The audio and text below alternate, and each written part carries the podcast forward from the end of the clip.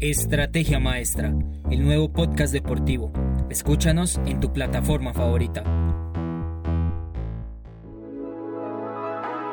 Hola a todos, les habla Lizeth Martínez. Bienvenidos a nuestros Flash News con lo último del ciclismo hoy jueves 22 de abril del 2021.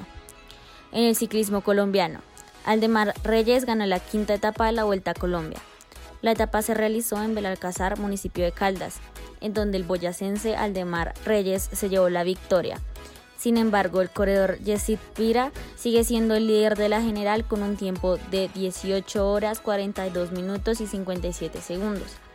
Le sigue José Hernández a 21 segundos y Alexander Hill a 27 segundos. En el ciclismo internacional, espero me perdonen si me queda mal pronunciado los nombres. Alaphilippe le arrebató el triunfo a Roglic en la flecha balona. El ciclista francés Julian Alaphilippe ganó por tercera vez la flecha balona este miércoles en la emblemática subida al muro de Huy, en Bélgica.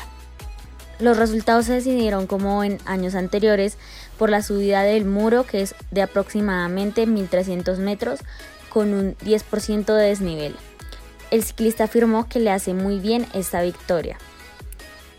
También aseguró que sabía que no sería fácil con Roglic y con Valverde cerca de él, pero finalmente él se llevó el mejor tiempo. Le siguió Roglic con el mismo tiempo y finalmente Valverde a 6 segundos.